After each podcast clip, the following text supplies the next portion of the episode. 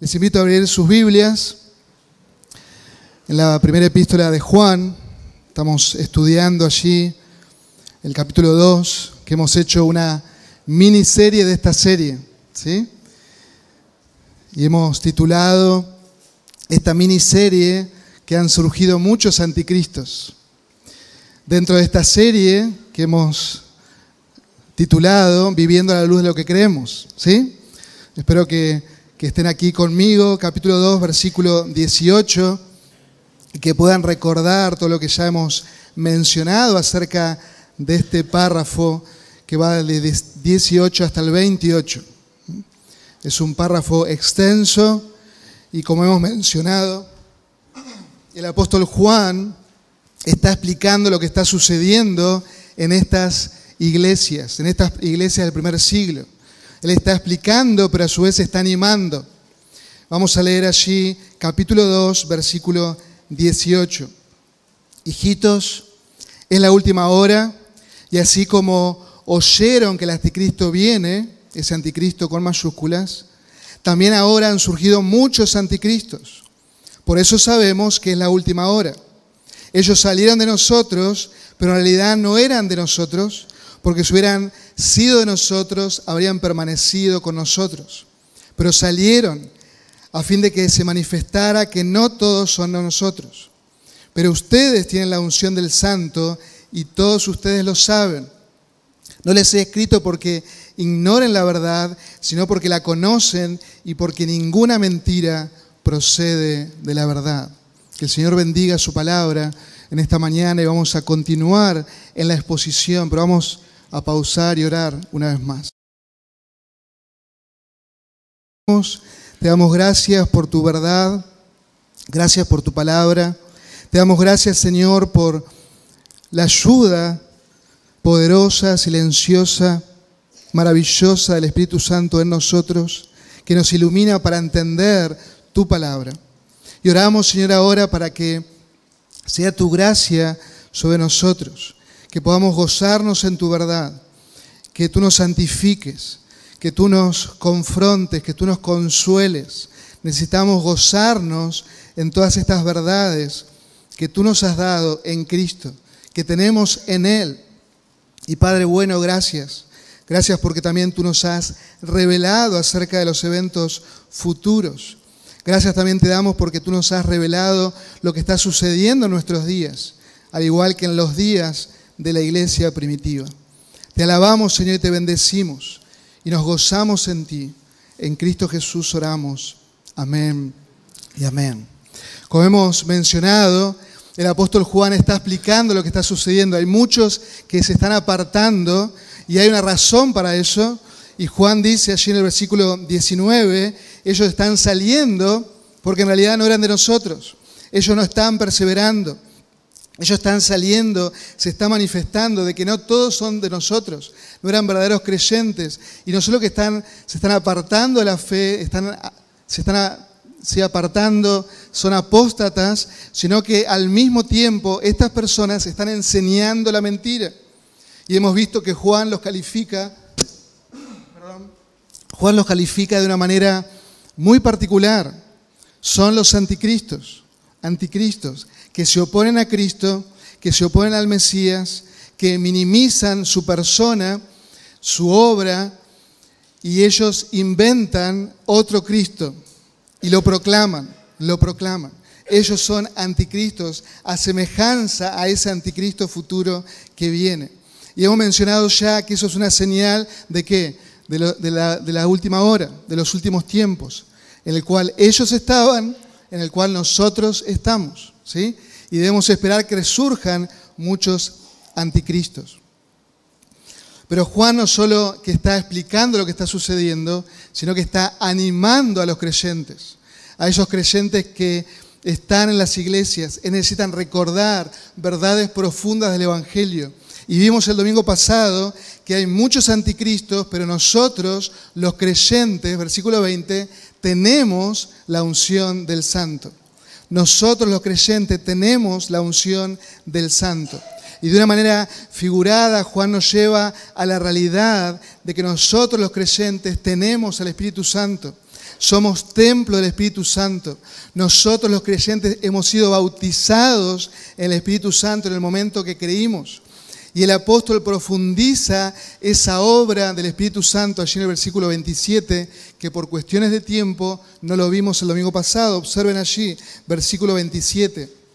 En cuanto a ustedes, ven ese contraste ahí, en cuanto a ustedes, no estoy hablando de los que se fueron, ellos no tienen la unción del santo, ustedes sí. En cuanto a ustedes, la unción que recibieron de Él permanece en ustedes y no tienen necesidad de que nadie les enseñe.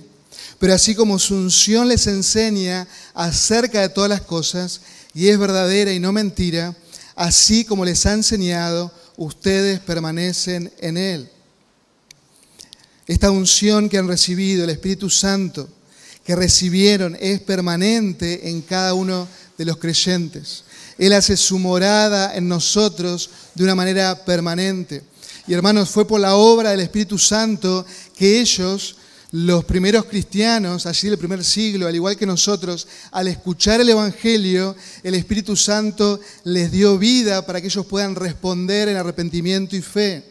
Es el Espíritu Santo que les enseñó la verdad sobre la persona y la obra del Señor Jesucristo, para que ellos pudieran responder en fe. Fue el Espíritu Santo que los regeneró, Fue el Espíritu Santo que trae iluminación al creyente para que podamos comprender las escrituras, para que podamos vivir a la luz de ella. Fue el Espíritu Santo que abrió el entendimiento para que ellos puedan ver la belleza de Cristo y eso que le ocurrió a ellos también nos ha ocurrido a nosotros. Es obra del Espíritu Santo en nosotros. Fue el Espíritu Santo que los convenció de pecado, de justicia y de juicio. Fue el Espíritu Santo que abrió los oídos, los oídos espirituales, para que ellos puedan escuchar a estos voceros divinos, a los apóstoles, hombres comunes y corrientes, pero que traían la palabra de Dios y fue obra del Espíritu Santo en ellos. Ustedes pueden recordar en el libro de los Hechos, de los Hechos de los Apóstoles, como algunos teólogos han dicho, los hechos del Espíritu Santo, ustedes pueden ver ahí cómo el Espíritu Santo ha guiado, ha obrado a través de los primeros años de la iglesia. Y ustedes recordarán las palabras de nuestro Señor allí en Hechos 1.8, pero recibirán poder esa promesa que el Señor había dicho, recibirán poder cuando venga el Espíritu Santo sobre ustedes y serán mis testigos en Jerusalén, en toda Judea y en Samaria y hasta qué, y hasta los confines de la tierra. Así que el doctor Lucas nos describe de una manera maravillosa, nos presenta esta historia y tras esa investigación que hizo, tras su vivencia, nos muestra la obra, la obra maravillosa del Espíritu Santo, de la tercera persona de la Trinidad, cómo los invistió de poder para que ellos puedan proclamar el Evangelio con fidelidad hasta lo último de la tierra. Ustedes recordarán que comienza desde Jerusalén, esos 120, y el Evangelio fue corriendo por Jerusalén, por Judea, por Samaria. ¿Y cómo termina el libro de los Hechos? ¿Cómo termina el libro de los Hechos? Pablo, ¿dónde está? Pablo está prisionero en Roma, está en una casa alquilada, pero está prisionero y nos dice la escritura, nos dice el doctor Lucas, que seguramente estaría acompañando a Pablo, él estaba ahí y él podía ver cómo la palabra, el Evangelio corría con total libertad. Se dan cuenta que el Espíritu Santo empoderó a estos hombres a estas personas, los llenó de poder para que ellos con fidelidad proclamen el Evangelio del Señor Jesucristo desde Jerusalén hasta nuestros días, hasta lo último de la tierra. El obrar del Espíritu Santo en nosotros. El Espíritu Santo glorifica al Hijo. Y eso es lo que vemos en el libro de los Hechos. El obrar guiando a estos apóstoles, a estos siervos de Dios, glorificando al Hijo, proclamando de una manera fiel el Evangelio. El Espíritu Santo nos guía siempre a la verdad. Y Juan sabe que estos creyentes se enfrentan a muchas enseñanzas diversas. Estaba el protonocticismo que ya hemos mencionado, el docetismo, los judaizantes, que de una y otra manera estaban minimizando, minimizando algún aspecto de la persona de Cristo, o su deidad o su humanidad. Estaban minimizando la obra del Señor Jesucristo. Y estas personas que estaban tratando, los anticristos, de traer nueva enseñanza, traer nueva enseñanza sobre Cristo, decir, bueno, los apóstoles decían algo acerca de Cristo, pero nosotros traemos la novedad, nosotros tenemos una nueva actualización del Evangelio y aquí se la estamos presentando a ustedes. Y Juan les dice, ustedes no necesitan que nadie les enseñe algo nuevo. Ustedes no necesitan nada novedoso sobre la persona de Cristo, porque la unción, el Espíritu Santo le ha revelado la obra y la persona de Cristo conforme a las Escrituras. Por medio de esa enseñanza apostólica, esa enseñanza exclusiva y autorizada de los apóstoles. Lo que Juan describió en el capítulo 1, versículo del 1 al 4. Todo lo tocante al verbo de vida. Lo que él ha mencionado ya. Él ha presentado sus credenciales apostólicas que son exclusivas de ella. Nosotros los creyentes estamos sobre la piedra angular que es Cristo y estamos sobre el fundamento apostólico. No podemos movernos de ahí. No podemos.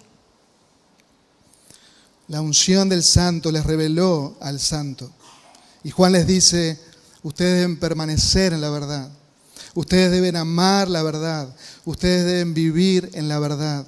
Ustedes tienen la unción del santo y Él les mostró a Cristo, a Cristo Jesús. Al mismo tiempo, hermanos, este texto muchas veces lo usamos como un pretexto.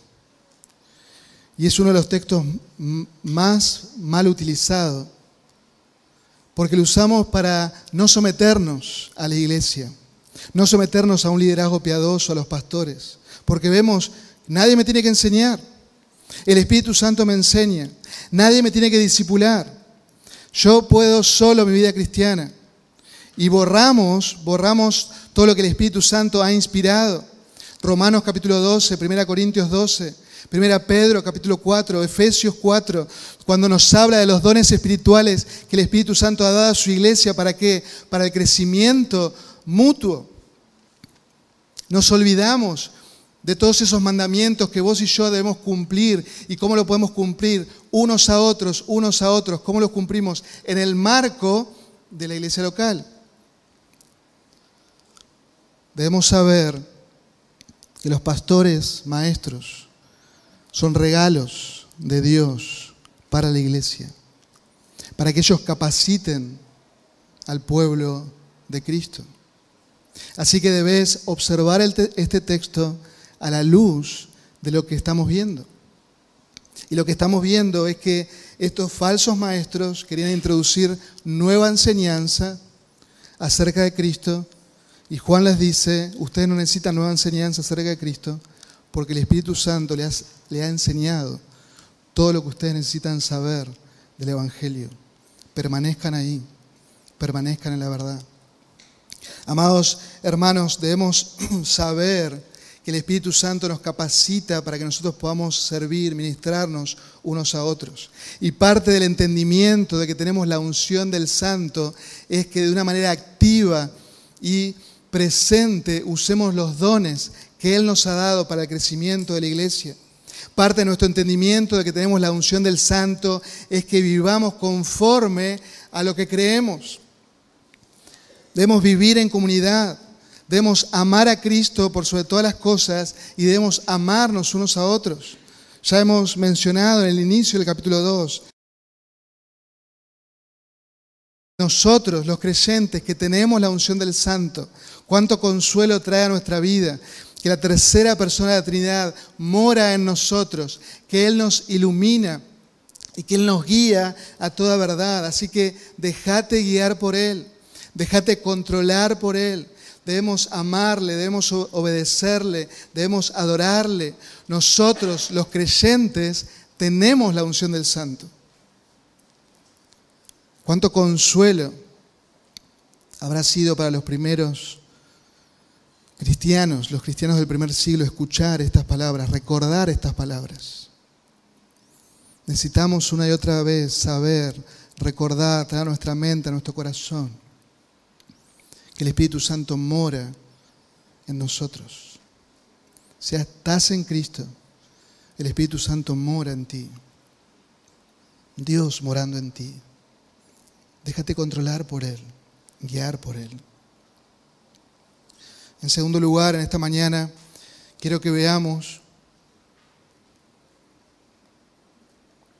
que hay muchos anticristos dando vuelta, pero nosotros los creyentes somos los receptores de su promesa. Versículo 25. Anótalo ahí en tu Biblia, versículo 25. Somos los receptores de su promesa y esta es la promesa que Él mismo nos hizo. El Señor Jesucristo nos hizo la vida eterna. Y esta es la promesa que Él mismo nos prometió, la vida eterna. Y Juan está, recuerda, está contrastando, está marcando una línea clara, divisoria, entre ellos que se fueron y nosotros los creyentes, los verdaderos creyentes. Y el apóstol Juan les recuerda esta promesa maravillosa de todo aquel que está en Cristo. ¿Y cuál es esa promesa? La vida eterna. La vida eterna. Hermanos, lo que creemos de Él determina si tenemos o no su promesa. Si crees en un Cristo inventado por tu mente,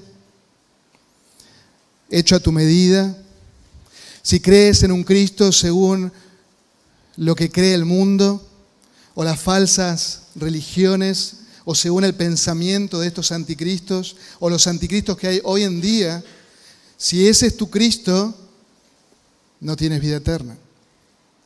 Si ese es tu Cristo, estás yendo a la condenación eterna. Y quiero que reflexiones en tu corazón si has creído, si has puesto tu fe, tu confianza en el Señor Jesucristo. Si crees, tienes vida eterna. Si crees en la segunda persona de la Trinidad. Si crees en el Señor Jesucristo, tal como se nos revela en las Escrituras. En aquel que es perfectamente Dios. En aquel que se hizo igual que nosotros, se humanó tomando nuestra semejanza, pero sin pecado, viviendo de una manera perfecta, en obediencia al Padre, siendo el sacrificio perfecto por nosotros, por nuestros pecados. El Señor Jesucristo que cargó nuestros pecados en el madero. El Señor Jesucristo que fue sepultado y que resucitó al tercer día. El Señor Jesucristo que ascendió a los cielos y que está sentado a la diestra del Padre y que intercede por nosotros y que pronto vendrá a buscarnos en gloria y en poder. El Señor Jesucristo, si crees en Él, tienes vida eterna. Tienes vida eterna. Cuando pensamos en la vida eterna, muchas veces tenemos la idea simple de que es vivir para siempre de que es tener como una juventud eterna. Incluso hay muchas películas que muestran eso, de personas que, que tienen muchos días, son atemporales, y uno los ve ahí en las películas como sufriendo, porque no sienten o tienen una, una vida eterna, según la película, en un estado de hostilidad cruel, de dolor, y tratan de, ser como un mortal, ¿sí? Y están en esa lucha. Y muchas veces tenemos ese concepto que el mundo tiene acerca de la vida eterna. Y tenemos en nuestra mente el concepto de que esa vida es la que Dios nos prometió, la que el Señor Jesucristo nos prometió, vida eterna igual cantidad de días. Pero eso es en parte, es cierto, pero en parte no. Hay más de eso. La vida eterna es mucho más que eso. Y quiero recordarte que las escrituras nos enseñan nos enseñan que las personas no redimidas, aquellos que no han creído en el Señor Jesucristo, tendrán una existencia sin fin, siendo juzgados y condenados eternamente por sus pecados. Ellos tendrán condenación eterna. Ellos pasarán sus días en el infierno eternamente. Así que la vida eterna debe ser más que una existencia sin fin. Cuando pensamos en la vida eterna, según lo que el Señor Jesucristo nos dice en Juan 17.3, Y esta es la vida eterna, que te conozcan a ti, al único Dios verdadero y a Jesucristo a quien has enviado. Tener la vida eterna es conocer, es conocer al Padre y al Hijo. Tener la vida eterna es tener un conocimiento del Padre y del Hijo y podemos conocer solamente al Padre a través del Hijo, solamente a través de Él. Y recuerden que el conocer de las escrituras va mucho más allá de un conocimiento intelectual, de un conocimiento cognitivo. Obviamente necesitamos conocer, necesitamos entender la verdad, necesitamos conocer la verdad del Evangelio, pero va mucho más allá, es poner mi confianza en Él. Necesitamos la noticia del Evangelio, pero necesitamos poner nuestra confianza en el Señor Jesucristo. Cuando hablamos de conocer al Padre y al Hijo, nos habla de una relación de amor, de confianza profunda y personal, donde nosotros, al ver la belleza de Cristo, nos despojamos de todas las cosas, absolutamente de todo, nos negamos a nosotros mismos, nos arrepentimos de nuestros pecados y confiamos plenamente y únicamente en la obra del Señor Jesucristo. Creo en Él, pongo mi confianza en Él. Le amo a Él por sobre todas las cosas. Y comprendo por medio de las Escrituras que no hay otro nombre bajo el cielo en que podamos ser salvos. Solo Cristo, solo Cristo.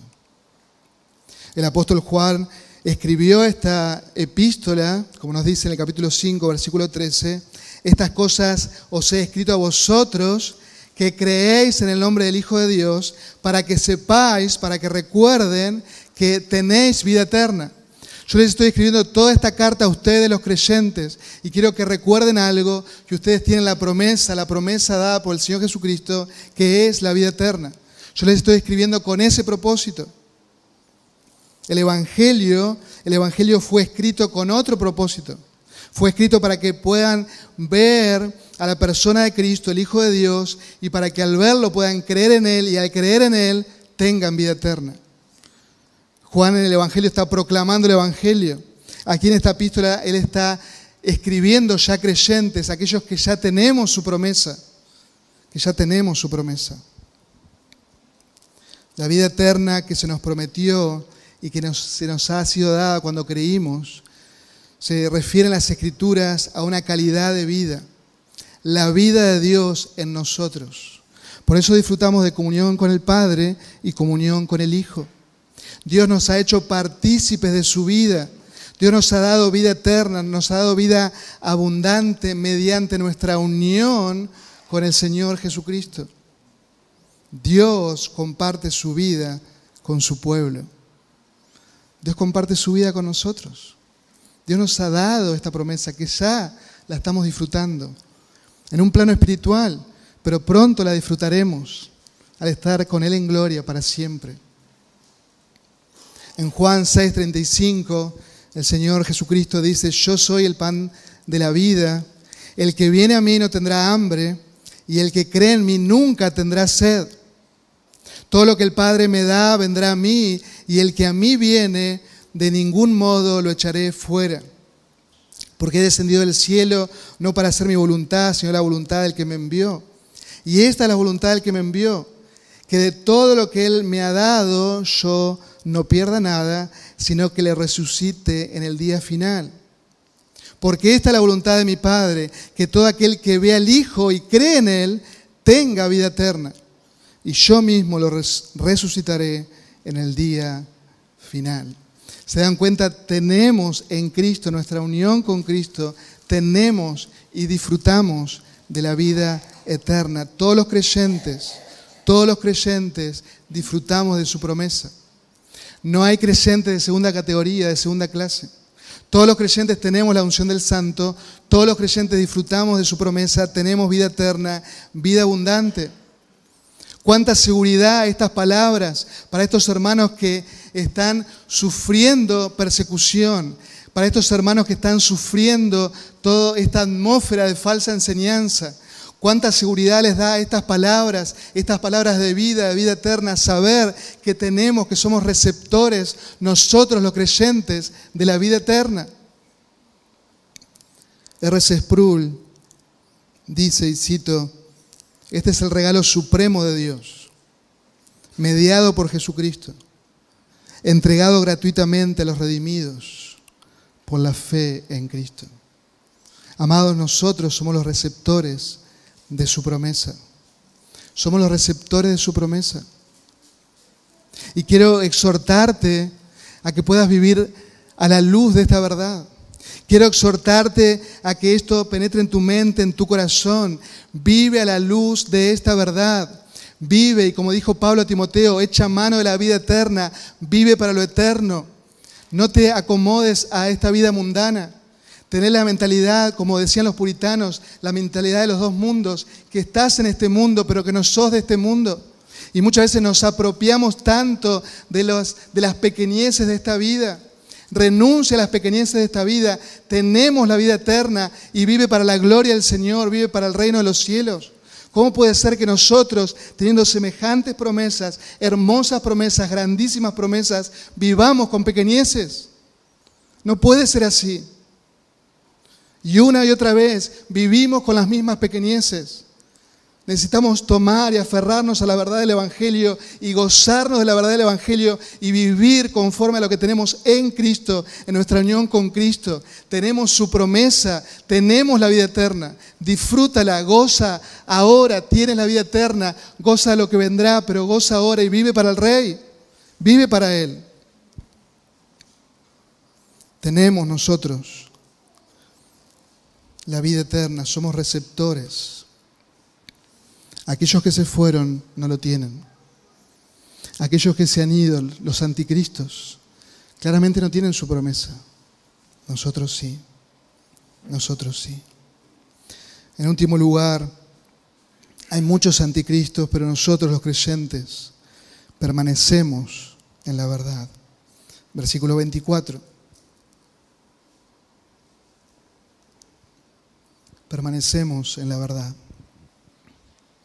En cuanto a vosotros, recuerden el contraste que está haciendo Juan. En cuanto a vosotros, estoy hablando de ustedes los creyentes, que permanezcan vosotros los que habéis oído desde el principio.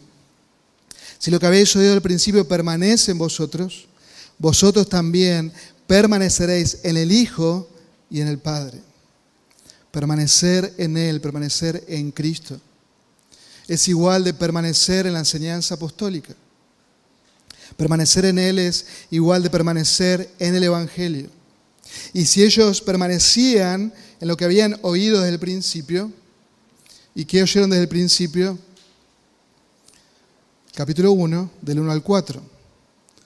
Todo lo que Juan ha visto, ha oído, ha contemplado, ha palpado acerca de quién, del verbo de vida. Ellos debían permanecer ahí en lo que habían oído desde el principio.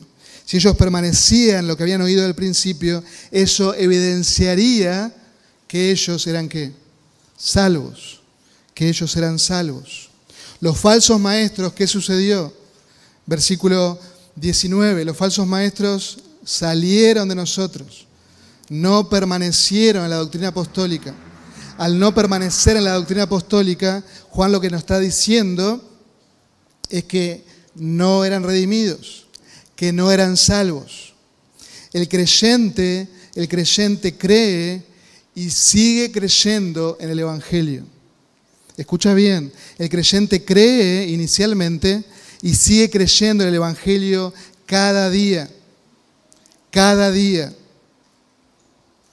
Tenemos aquí parte del cuerpo de la teología juanina, permanecer en él. Juan la utiliza más de 70 veces, más de 70 veces, tanto en el Evangelio como en sus cartas. Así que tenemos el cuerpo de la teología juanina enfatizando, como dice un comentarista, la adhesión continua del creyente en la enseñanza apostólica. El permanecer, el morar, el continuar, el perdurar en la doctrina apostólica, en el Evangelio permanecer en Cristo. Estos anticristos que estaban dentro de las iglesias habían tenido una simpatía quizás por el Evangelio, por la enseñanza apostólica. Quizás le había llamado la atención esta nueva enseñanza, se acercaron, formaron parte de la comunidad de una manera externa, pero pronto se vio que ellos en su corazón no había pasado absolutamente nada. Ellos no permanecieron en el Evangelio, ellos no permanecieron en la doctrina apostólica y se reveló lo que había en su corazón, que había en su corazón, sus pecados, solamente sus pecados. No hubo regeneración, no hubo salvación. Hermanos, la fe que se nos ha sido dada es una fe perseverante. Es una fe perseverante. La fe genuina no inicia en Cristo para luego terminar en cualquier otro tipo de enseñanza. Esa no es la fe que el Señor nos ha sido dada. La fe en Cristo que Él nos ha dado permanece en Él y se queda en Él. Se queda en Él. ¿Y qué debemos hacer nosotros como creyentes? Crecer en la gracia y el conocimiento de nuestro Señor Jesucristo. Debemos profundizar en qué? En la doctrina apostólica, nunca cambiarla. Debemos profundizarla, debemos permanecer. Debemos permanecer ahí. Mi permanencia en Él evidencio que tenga verdadera comunión con el Padre y con su Hijo Jesucristo. Mi permanencia en Él evidencia que soy salvo, evidencia que tengo vida eterna, evidencia que tengo que la unción del Santo. ¿Se dan cuenta cómo todo va cerrando y cada aspecto que hemos mencionado es lo que todos nosotros tenemos? El verdadero creyente tiene la unción del Santo, el verdadero creyente tiene vida eterna, tiene su promesa, el verdadero creyente permanece, permanece en Él, permanece en Él. No debemos ver la permanencia en Él como algo meritorio para que Dios me otorgue la salvación.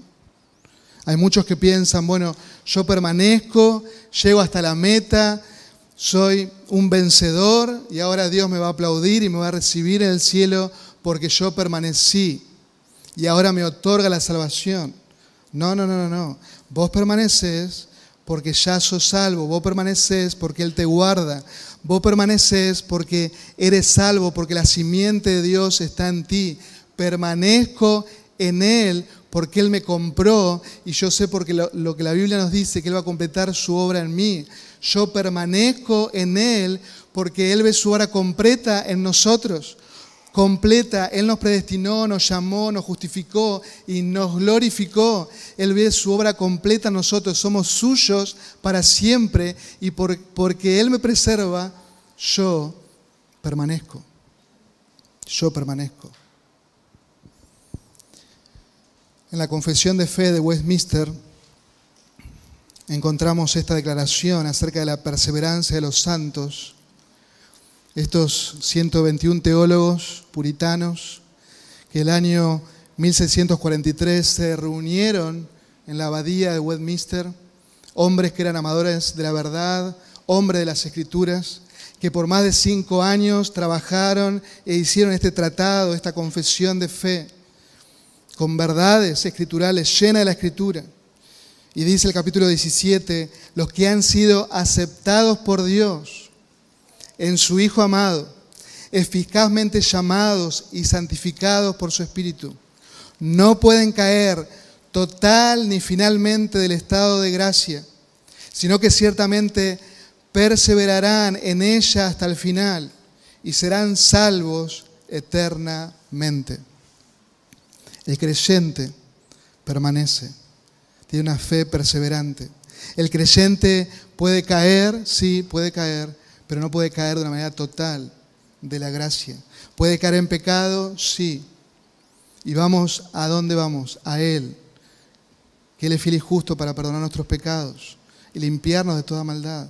Recurrimos una vez más a su gracia, pero nunca caemos de la gracia de una manera permanente, sino que permanecemos en Él porque Él nos preserva. Y quiero que pensemos, quiero que pensemos por unos minutos en el apóstol Pedro. ¿El apóstol Pedro cayó? Sí, él cayó. Él negó al Señor. ¿Cayó de una manera permanente? No. Él se arrepintió, él fue restaurado, él fue confirmado. ¿Y, ¿Y, por qué? ¿Quién lo guardó al apóstol Pedro? ¿Quién lo guardó? El Señor lo guardó. Por esa fe, esa fe genuina que Él le había dado. Observen cómo Lucas dice estas palabras que el Señor le dice a Simón. Escuchen bien, Lucas 22, 31. Simón, Simón, mira que Satanás ha pedido zarandearlos a ustedes como si fueran trigo. Pronto el Señor Jesucristo iba a ser arrestado, enjuiciado injustamente, pronto iba a dar su vida por su pueblo. Y le, dice a Simón, Simón, Satanás nos pidió zarandearte de tal manera que ustedes van a ser dispersos. Pero escucha esto, versículo 32, pero yo, pero yo he orado por ti. Yo he orado por ti. Uno de los oficios del Señor Jesucristo, nuestro gran sumo sacerdote, que intercede todos los días por nosotros.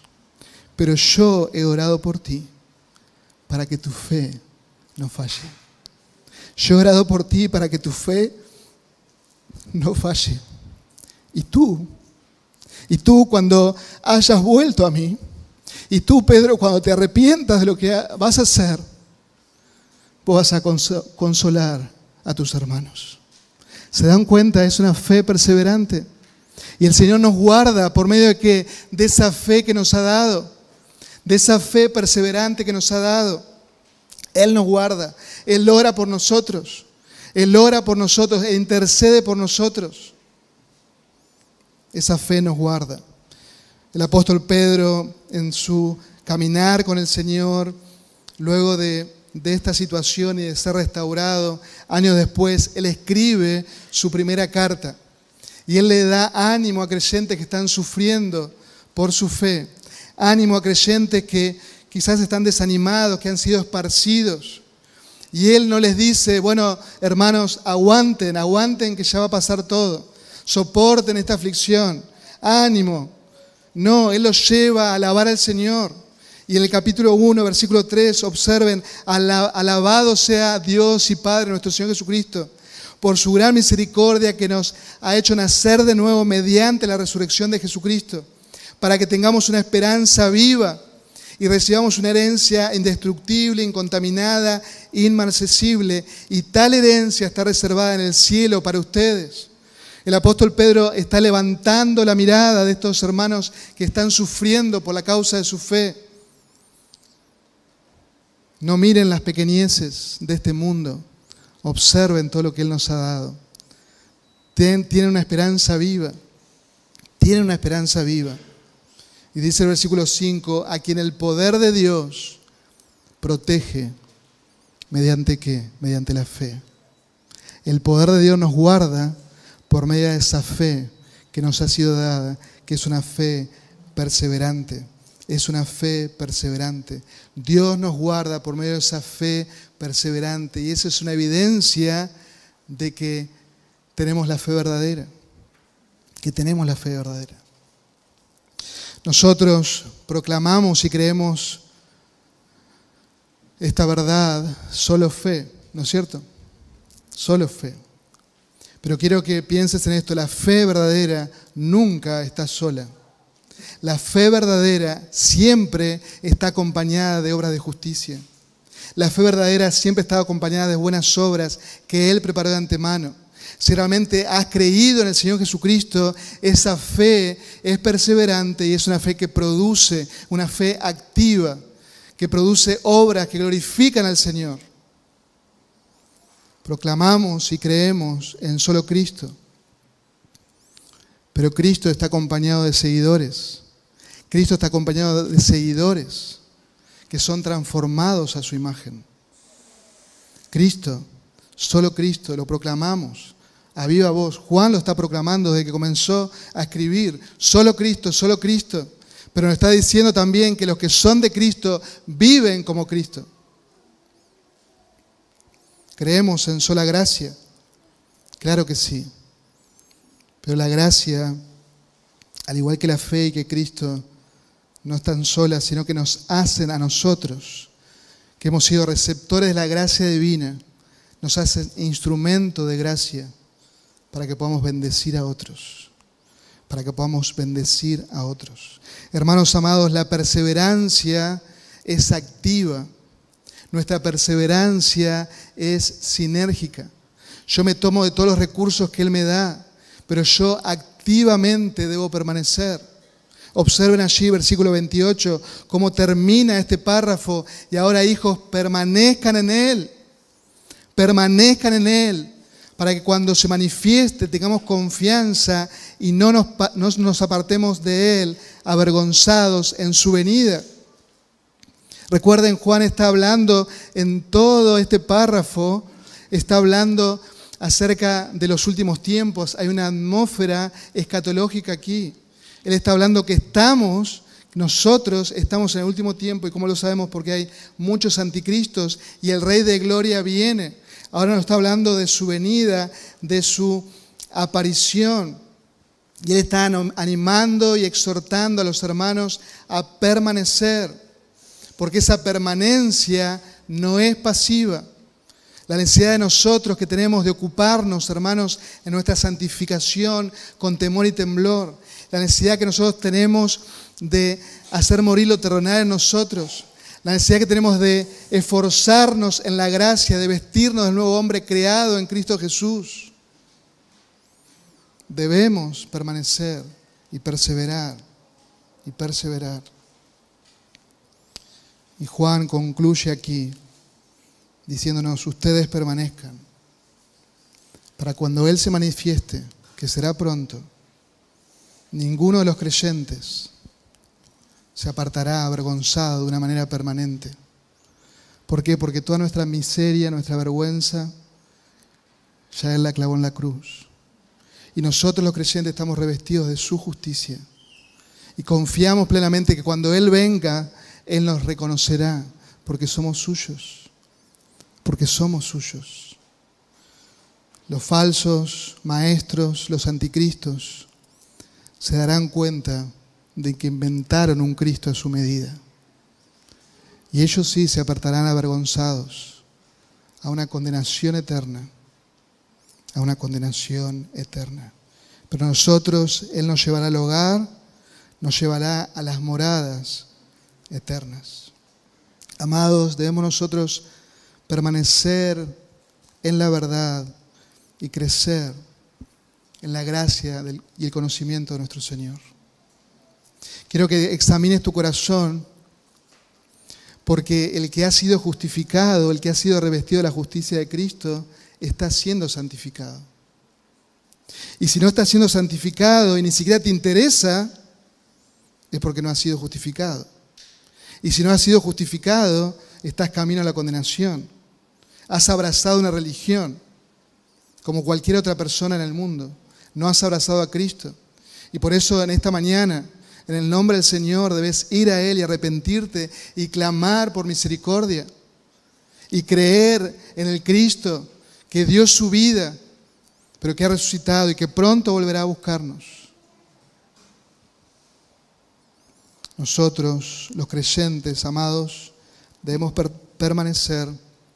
No somos los que retrocedemos, nosotros somos los que vivimos por fe descansamos en su promesa y confiamos, confiamos que aquel que es poderoso para guardarnos sin caída, como dice Judas, para presentarnos sin mancha en presencia de su gloria con gran alegría, al único Dios nuestro Salvador, por medio de Jesucristo nuestro Señor, sea gloria, majestad, dominio y autoridad, ahora y por todos los siglos. Amén. Nosotros somos guardados por medio de la fe, perseveramos en la verdad, perseveramos en la verdad. Amados, que esta realidad que tenemos en Cristo, que puedas gozar de esta verdad, que tenemos la unción, que somos receptores de su promesa y que permanecemos en la verdad. Que pueda esto consolar tu alma, animar, animarte y exhortarte a vivir en fidelidad, a vivir por aquel que te llamó a su gloria, a vivir por aquel que te salvó. Vive para Él. No pierdas el tiempo con los espejitos de colores que el mundo te ofrece. Vive para su gloria. Nos ponemos de pie, iglesia.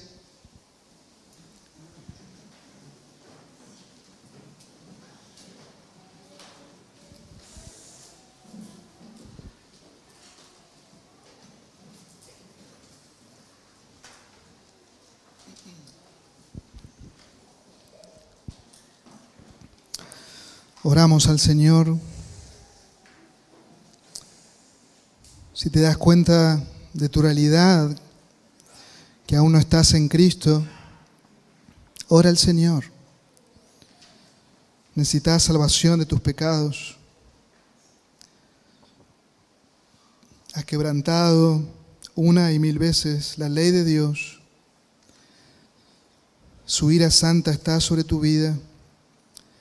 Necesitas un salvoconducto, necesitas al Señor Jesucristo.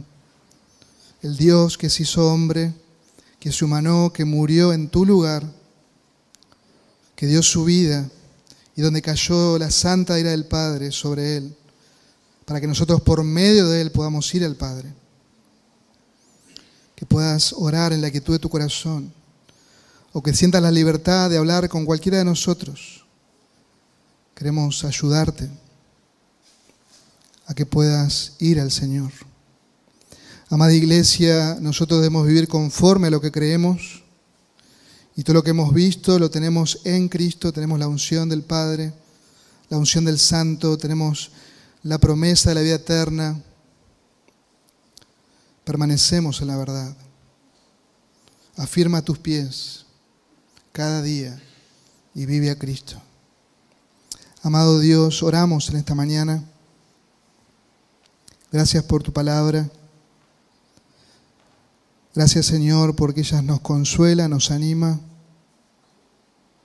Y oramos Señor que tú trates con nosotros. Te necesitamos, somos tan débiles. Tan fácilmente nuestra mente, nuestro corazón nos engaña.